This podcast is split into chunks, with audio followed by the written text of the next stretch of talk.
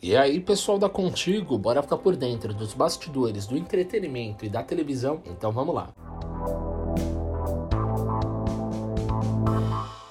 Ex-BBB Rafa Kalimann enfurece internautas após minimizar consequências da Covid. A influenciadora desagradou o pessoal da web ao afirmar que a pandemia iria deixar boas sensações nas pessoas. Será? Na última terça-feira 29, a influenciadora Rafa Kalimann se tornou um dos assuntos mais comentados nas redes sociais após uma fala um tanto quanto polêmica sobre a pandemia. No dia em que o país alcançou a triste marca de 516 mil mortes, a ex-BBB afirmou que o atual momento irá ensinar as pessoas pessoas se tornarem melhores, já que foi necessário se adaptar. A fala desagradou muitos internautas, em especial aqueles que perderam familiares e amigos para a doença. Nas redes, o nome da influenciadora viralizou com comentários negativos.